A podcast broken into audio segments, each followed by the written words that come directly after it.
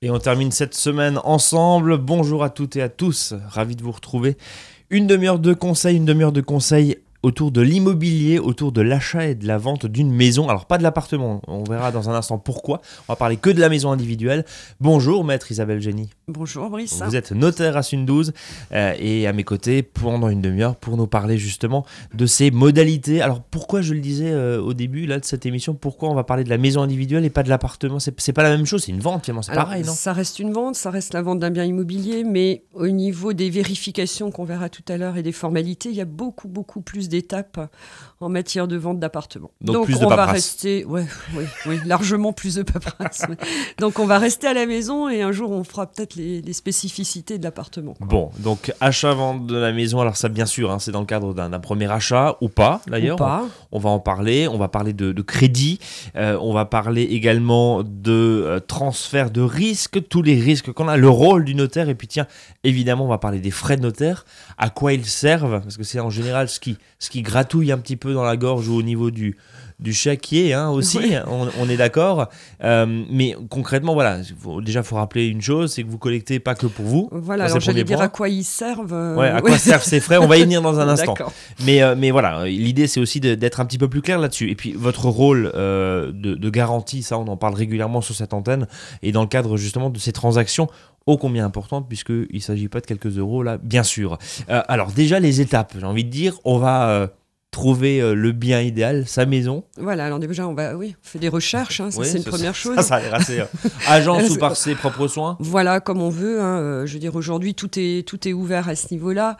au niveau des recherches, oui, c'est important. Ce qui est important aussi, à notre avis, c'est le fait de se renseigner au préalable jusqu'à jusqu'à où, pardon, au niveau du coût, on peut, on peut partir dans l'investissement. Ça permet déjà d'orienter un petit peu ces recherches. Évidemment, une fois qu'on a trouvé euh, l'objet, euh, le coup de cœur, comme disent certains, voilà, euh, bah, il faut passer à ce que nous on appelle l'avant-contrat, c'est-à-dire un premier accord entre le, le vendeur et l'acquéreur. Donc c'est le compromis de vente. Alors le compromis, soit il est fait par une agence, hein, lorsque vous avez passé par l'agence, euh, soit c'est nous, les notaires, qui, qui, les rédigeons.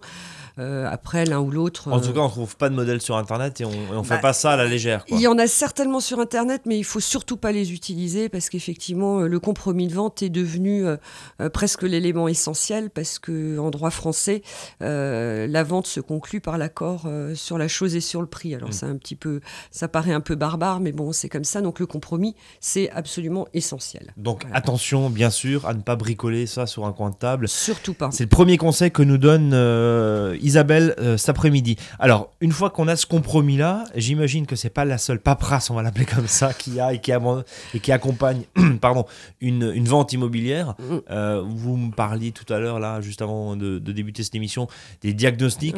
Alors voilà, pour la signature du compromis aujourd'hui, donc au moment où on signe le compromis, il faut avoir l'intégralité des diagnostics.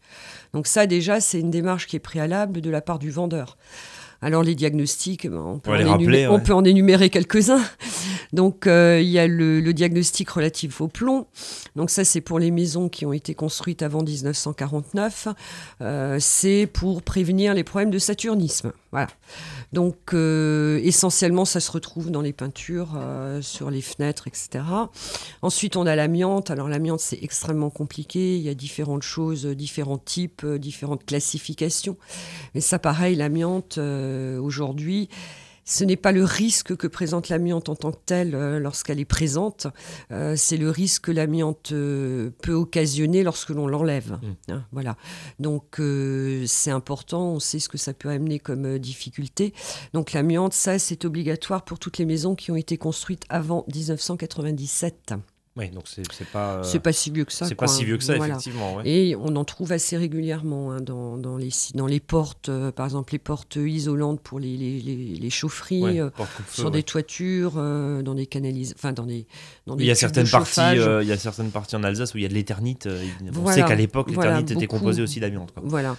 Dans les sols aussi, souvent les cols, les cols des dalles plastiques, voilà ce genre de choses. Et donc ça, effectivement, si vous faites des travaux par la suite, bah, il faut en avoir conscience parce qu'on n'enlève pas, bien sûr, des voilà, donc des éléments d'amiante comme ça. Comme ça, et on ne les stocke pas n'importe où non plus. Voilà. Donc c'est une information qui est donnée à l'acquéreur par rapport à ça. Après, vous avez tout ce qui est électricité et gaz, donc les, les, les, immeubles de plus de 15 ans, avec des installations de plus de 15 ans, donc il faut faire un diagnostic de l'électricité et un diagnostic euh, gaz. Alors l'électricité, c'est pareil, c'est très, comment dire, pas aléatoire, mais je veux dire euh, des maisons qui sont conformes. Euh, il n'y en a pratiquement plus parce que mmh. déjà les normes évoluent et puis la conformité. c'est subjectif, c'est ça? Non, c'est pas subjectif, c'est que c'est que la réglementation a tellement changé là dans les dans les 15 dernières années que pour avoir un objet euh, qui est vraiment conforme euh, à cette réglementation, euh, les maisons qui ont des installations qui ont plus de 15 ans, elles sont rarement rarement rarement aux normes. Hein, mais mes questions avec tous ces diagnostics, si effectivement ils ne sont pas conformes. Alors on a vu qu'on pouvait acheter un bien avec de l'amiante, hein, ça c'est mhm, après à la, mhm. à la, charge finalement de l'acquéreur de, de se débrouiller avec. Mais sur l'électricité par exemple, sur le gaz, si les installations ne sont pas conformes alors là, pareil, dans les diagnostics. Est-ce qu'on a le droit de vendre déjà Ah oui, on a le droit de vendre. On a le droit de vendre. Ça, ça n'occasionne aucune restriction à la vente.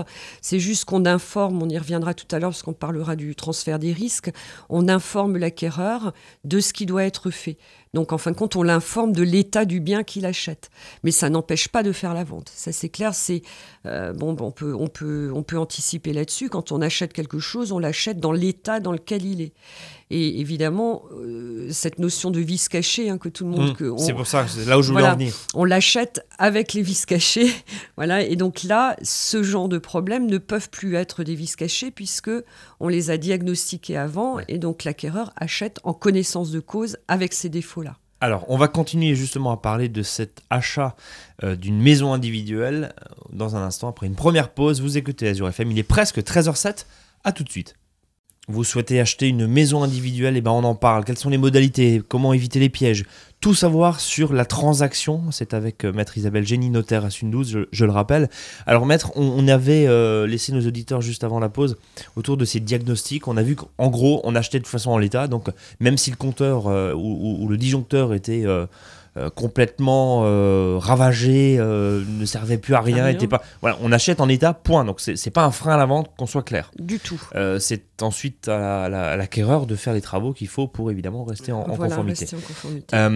les autres diagnostics, parce qu'on impose, vous m'avez fait un inventaire à l'après-vert, on va les rappeler pour nos auditeurs. Alors bon, il y a le diagnostic de performance énergétique. Hein, que, en gros, combien ça consomme, c'est ça? Oui, voilà combien ça consomme, euh, les gaz à effet de serre aussi, l'incidence que ça a là-dessus. Alors par contre, ce diagnostic-là est purement informatif parce qu'il est très aléatoire. Hein, voilà, c'est calculé selon des critères. Euh, voilà, je suis pas, je suis pas diagnostiqueur, mais euh, vous le faites faire par plusieurs diagnostiqueurs. vous n'avez pas forcément sur la même chose. Ensuite, il y a les états des risques. Alors, les états des risques, ça c'est aussi, on doit informer les gens des plans de prévention de risques naturels technologique, minier, qui peut y avoir sur la commune concernée. Alors, c'est un plan de prévention de risque. Ça veut dire que s'il n'y a pas de plan de prévention, ça ne veut pas dire qu'il n'y a pas de risque. Donc euh, c'est toujours ça pareil, euh, voilà, c'est rendre un petit peu les gens euh, comment dire, euh, craintif sur certaines choses, alors que, bon, risque par exemple ici dans la région, c'est les crues, les crues au niveau de, de l'île. Maintenant avec le Guissen, hein, qui, a, qui, a, fait pas mal polémique dans la région, enfin sur Célestat notamment. Alors, c'est des risques, peut-être que ça n'arrivera jamais. Donc, c'est des plans pour prévenir les risques, mais vous avez des endroits très sensibles cible en gros, quoi, pour qu'on soit concret, des zones inondables, c'est ça Des zones inondables. Après, il y a les risques technologiques avec les usines Céveso, etc. Mhm. Donc ça, c'est pareil. Il y a des plans de prévention. C'est zoné au niveau d'une carte. Mais bon, ça ne veut pas dire qu'un kilomètre plus loin, euh, le risque n'existe plus. Donc voilà, c'est. C'est somme toute très aléatoire, mais c'est très administratif. On va dire ça comme ça. C'est très administratif et ça fait quelquefois peur aux gens. Quoi. Voilà. oui, parce que vous signez, parce que j'imine que vous signez le fait que vous êtes dans une zone. Alors, inondation, bon voilà, même si ça fait des ravages. Ouais, mais euh, c'est Vézo, avalanche dans les Alpes, euh, feu de forêt dans le sud de la France. Voilà, c'est bien d'informer les gens, mais c'est quand même extrêmement. Les, où se trouvent les limites de ces choses-là. Voilà. Donc ça, reste de l'information. Voilà, il faut, il faut le prendre comme de l'information. Ensuite, maintenant, on a les termites. Alors en Alsace, elles sont pas encore arrivées jusqu'à chez nous. Euh, certains, certains disent que c'est parce qu'il fait trop froid, mm. mais là, on commence à avoir quelques inquiétudes. Donc en Alsace, on n'a pas encore l'obligation de, de, vérifier au niveau des termites. Et puis maintenant, la nouveauté, c'est les mérules ces horribles champignons qui mangent tout le bois, le béton, euh, enfin voilà, qui, qui. Alors là, pareil, pour l'instant, l'Alsace n'est pas encore en zone concernée, mais par rapport à ça, soyez quand même vigilants. Euh, les mérules se développent euh, dans des endroits humides, non aérés et noirs, enfin sombres. Mmh. Voilà. Et Donc en gros quoi, les caves Les caves ou des maisons qui sont fermées, pas aérées, enfin ce genre de choses. on en a déjà vu, hein, il en existe, enfin on, en a constaté en Alsace, donc soyez prudents quand vous avez une maison qui est vide. Euh, suite à un décès, ou ouais, ça peut aller extrêmement vite, hein, ça se propage très vite. Donc pour l'instant, nous n'avons pas le diagnostiqué, mais bon, petit conseil euh, comme ça, voilà, faites, attention, à cette. Un mot sur ce champignon euh, carnivore, je sais pas les carnivores, mésontivore, je sais pas si ça se dit, mais en tout cas voilà, ça mange absolument tout ah et, ça peut détruire totalement. Assez hallucinant. Ouais. Et ça veut dire que quand vous achetez, forcément, ah vous ben, achetez Mérule avec. Ah ben, si c'est pas diagnostiqué. Si c'est pas diagnostiqué, si vous l'avez pas vous constaté en visitant la maison, ben voilà. Vous ça se constate comment? Je sais que vous n'êtes pas une spécialiste de Non, mais c'est visuel. Hein, c'est vraiment des choses absolument horribles. Hein, c'est des. Il y a des dents, tout ça. Oui, oui. non, comment vous, bah, bah, vous, tapez sur internet, vous tapez Mérule, euh, vous aurez vite compris à quoi ça ressemble. D'accord. Donc voilà. Là, internet peut être utile. Voilà, je vais dire.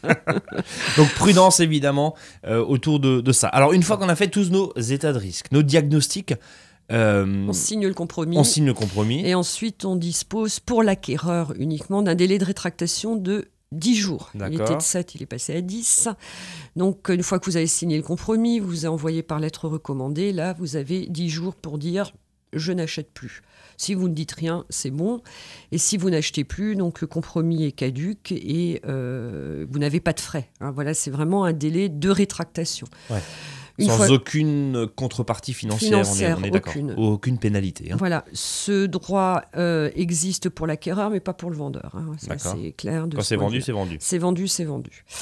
Et donc, une fois que tout ça est fait, euh, ben, le notaire euh, voilà, commence ses investigations. Parce que, voilà. Alors, on va parler du rôle, c'est ça alors, Le notaire, c'est la sécurité juridique. À quoi il sert Oui, alors ça, c'est en deux mots le résumé, on va dire, de votre, de votre activité. il faut qu'on assure la sécurité juridique de la transaction. Donc, ça passe déjà par la vérification de l'état civil des gens.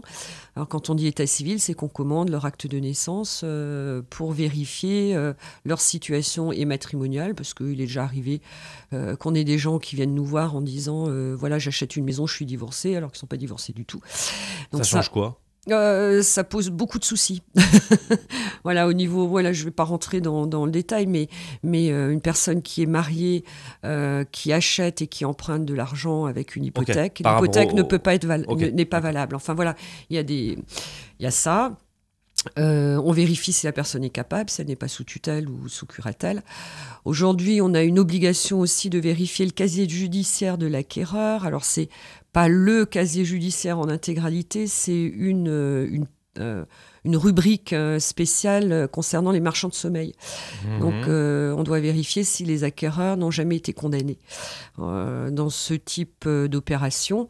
Et si ça devait être le cas, on doit refuser la vente. Voilà, là c'est un cas où on peut. Euh, Donc là c'est un verrou juridique, un verrou sécurité total que vous. Euh, on est obligé de vérifier. Donc on a un accès direct à, ce fameux pan de casier judiciaire. Après, une chose très importante, nous devons évidemment vérifier si le vendeur est bien propriétaire de ce qu'il veut vendre. Hmm. Voilà, parce que. Ça a l'air tellement simple comme ça, mais quoi, c'est déjà arrivé, c'est ça? Oui, c'est déjà arrivé. Bon, c'est c'est singulier. Voilà, mais c'est peut-être singulier parce que justement, on est là. Voilà, c'est ça. Hein. Parce que vous pourriez venir et me dire, voilà, je suis propriétaire de la maison en face de chez moi. Euh, euh, voilà, je veux la vendre. Hmm. Voilà, donc euh, nous, on est là pour vérifier. Donc où est-ce qu'on vérifie? Ben, Il y a ce fameux livre foncier hein, en Alsace-Moselle et la conservation des hypothèques dans le reste de la France dans le reste de la France, c'est jeudi. Hein. Et donc c'est là qu'on peut vérifier effectivement si les personnes sont bel et bien propriétaires. Voilà, il y, a plein, il y a plein de termes. Il y a plein de termes. Après, on doit vérifier aussi si le bien n'est pas hypothéqué, parce que s'il y a une hypothèque dessus, vous achetez un bien qui est hypothéqué, ben voilà, vous risquez de ne plus revoir votre bien. On va vérifier tout ce qui est urbanisme et cadastre. Hein. On va vérifier que votre parcelle est bien la bonne, l'implantation, enfin, pas l'implantation, la localisation de, du, du, bâtiment. On va vérifier par les certificats d'urbanisme que ben, il n'est pas prévu de mettre une autoroute devant chez vous, que le bien n'est pas en insalubrité, qu'il n'y ait pas de projet euh, euh, de comment dire d'emplacement réservé, c'est-à-dire qu'on va pas vous prendre une partie par exemple de votre jardin. Donc ça veut dire, on parle d'expropriation là, de façon très claire, par exemple. Voilà. Ça veut dire, mais ça vous faites une recherche euh, à un instant T. Ça ne veut pas dire que dans 15 ans il y a alors, il faut savoir que les certificats d'urbanisme, euh, donc il y en a de deux types. Hein. Il y a les informatifs et les préopérationnels, ont une durée de validité. D'accord. Donc, si pendant un certain temps, euh, si vous demandez par exemple une autorisation euh, de faire des travaux, si le CU vous l'autorisez, voilà, vous avez un, laps de temps qui est, qui est d'un an, il me semble. les délais, c'est toujours un peu. ça change tellement souvent. Mais évidemment, ça ne donne pas une pérennité complète. Hein. On est d'accord. Ça, on est bien d'accord, mais mm. c'est à l'instant T. Après, euh, ça nous dit également si vous avez la possibilité, par exemple, de faire un ajout à la maison que vous voulez acheter. Euh, vous avez le projet de faire une extension, une véranda ou que sais-je encore, une dépendance? Là, il faut qu'on le vérifie. Parce que si vous achetez et que vous ne pouvez pas le faire, ben, votre opération ne, ne, ne va pas. Si vous achetez une maison qui a moins de 10 ans, ben, à ce moment-là, on fait d'autres vérifications au niveau du permis de construire, voir si la maison a bien été construite en fonction du permis. S'il y a eu des assurances, notamment pour les constructions, ce qu'on appelle la fameuse dommage ouvrage. Alors la dommage ouvrage, il faut savoir que sur les maisons individuelles, on en a de moins en moins. Voilà. Donc euh, ça, c'est les grosses vérifications euh, qu'on est obligé de faire avant la vente. Alors, il y en a d'autres, euh, et justement, on va redétailler, et on continue à détailler le rôle de ce notaire, et puis on va voir, bien sûr, euh, on va parler des frais, hein, ce, qui, euh, ce qui agace un petit peu, mais c'est justifié dans le sens où, voilà, il y a ce travail qui est là, je vous vois faire de grands signes, non mais c'est un, sujet de débat, c'est un sujet de débat, donc, donc, donc, voilà, on, va y venir, bien sûr. Qu'est-ce qu'on y trouve justement dans ces frais de notaire? Pas que la rémunération de, de l'étude, faut, faut mm. bien le dire. Mm. Il y a plein de taxes qui se rajoutent dedans. Mm-hmm. Euh, à quoi servent ces taxes? Et eh bon, on en parle dans un instant, reste avec nous. Troisième et dernière partie de cette émission, on termine la semaine ensemble, on parle de l'achat d'une maison individuelle, maître. On revient deux secondes sur le rôle, votre rôle, euh, à vous, notaire et vos confrères. En gros, en deux mots, sécurité juridique. Voilà, c'est toujours cette sécurité juridique, donc il faut qu'on vérifie que effectivement la transaction peut avoir lieu et les conditions dans lesquelles la transaction peut avoir lieu pour satisfaire l'acquéreur et le vendeur. Euh, la dernière chose qui est importante, parce que je vais évidemment pas tout lister, c'est les droits de préemption. Euh, vous avez des communes euh, qui ont des droits de préemption, c'est-à-dire qu'ils peuvent se porter acquéreurs d'un bien que vous vendez, que vous avez sous compromis, évidemment pour des raisons d'utilité publique ou d'intérêt général. Donc ça aussi, c'est des choses. On imagine, je vends une maison à quelqu'un et j'ai pas purgé, parce qu'on dit purger ce fameux droit de préemption. Ben, la vente peut être annulée. Donc nous, notre rôle, c'est vraiment euh, de rendre la transaction euh, incontestable et de, de, de euh, les, les, les, désirs des parties sur le plan juridique. Hein. Évidemment, le reste, après la couleur des murs et tout ça, ça c'est plus notre problème. Pas Donc une fois que tout ça est fait, on passe à la signature de l'acte avec paiement du prix, évidemment. Il faut que le prix soit payé hein, parce qu'il ne peut pas y avoir de vente sans prix ou sans paiement de prix parce que ça a l'air tellement évident mais mais enfin je sais pas quoi c'est c'est juste euh, c'est comme ben on achète une baguette on paye sa baguette on achète une maison on paye sa maison quoi hein, voilà. Donc le prix doit être payé parce que si c'est pas payé voilà ça peut avoir des incidences euh, et fiscales et, surtout euh, entre le vendeur et l'acquéreur. Il faut pas oublier qu'à partir du jour où vous avez signé il y a le tout le transfert des risques, hein, c'est-à-dire que vous ça c'est un point important. Voilà, vous devenez euh, responsable de ce qui se passe dans la maison, notamment au niveau des assurances incendie, hein, ça c'est très important, et vous prenez évidemment le bien dans l'état dans lequel il est. donc on en parlait tout à l'heure, les rues, les compagnies, c'est pour votre pomme.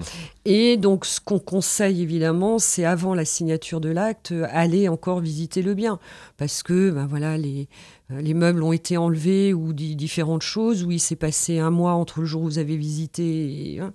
Donc allez encore euh, mmh. voir euh, l'état du bien. Ensuite, ben voilà, le, nerf de la guerre aussi, c'est le, problème de la fiscalité, le problème des frais de notaire. Alors évidemment, euh, comme vous disiez tout à l'heure, quand on, quand on règle le notaire, hein, c'est toujours des sommes euh, assez euh, Allez, on ouvre la boîte de Pandore. On ouvre la boîte de Pandore. Qu'est-ce qu'on a dans cette grosse commission, pour certains Certains vont dire ça.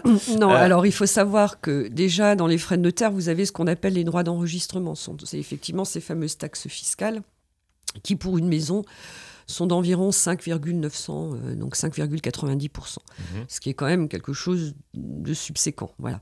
Alors vous disiez tout à l'heure à quoi ça sert. Justement, la problématique, euh, c'est pas de savoir à quoi ça sert, c'est juste que c'est obligatoire et que nous, notaires, nous sommes euh, percepteurs de ces sommes-là. Voilà. C'est-à-dire que si le client ne nous paye pas, on est responsable vis-à-vis de l'administration fiscale. Donc ça va quand même extrêmement loin. Ensuite, dans les frais, nous avons évidemment nos honoraires, hein, ce qui est normal vu le travail euh, euh, qu'on assure et, et, surtout la sécurité juridique, parce que s'il devait y avoir le moindre problème par rapport à tout, toutes nos tâches, eh ben, on est responsable euh, des erreurs. Donc ça veut dire qu'on s'arrête deux secondes là-dessus, parce mm. que c'est important de bien comprendre, euh, et vous avez été dans l'actualité il y a quelques années, euh, notamment sur votre... Voilà, vous avez été un peu montré du doigt, vous, mm-hmm. notaire, mon Dieu.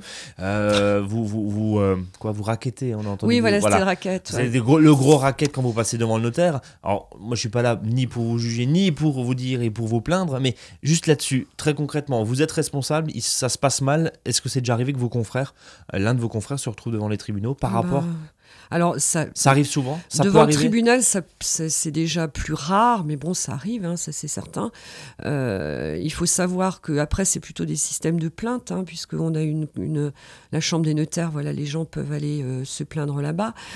Je ne sais plus les statistiques, mais il me semble que euh, on avait dit à l'époque de, des turbulences, euh, mais il faudrait que je vérifie, un acte sur 10 000 en France donne lieu à un litige alors qu'en Angleterre, euh, c'est un acte sur 100, ou enfin voilà, c'est un chiffre complètement... Euh, euh, Donc la, la, profession, si je puis dire, tant décriée par certains de notaires en France, c'est une vraie, en deux mots, sécurité juridique. je ah, reprends ce que vous disiez tout à l'heure. voilà, vous êtes, de toute façon, on n'a pas le choix, ça c'est clair. Oui, mais... derrière, encore une fois, vous êtes percepteur et vous rétribuez une grosse partie des sommes perçues. À l'État, et on, on fait payer notre responsabilité aussi, qui est de 30 ans d'ailleurs. Hein ça il faut le savoir, on peut nous attaquer sur un acte pendant 30, ans, Ce qui est quand même énorme. Après, dans les frais, vous avez encore ce qu'on appelle les débours.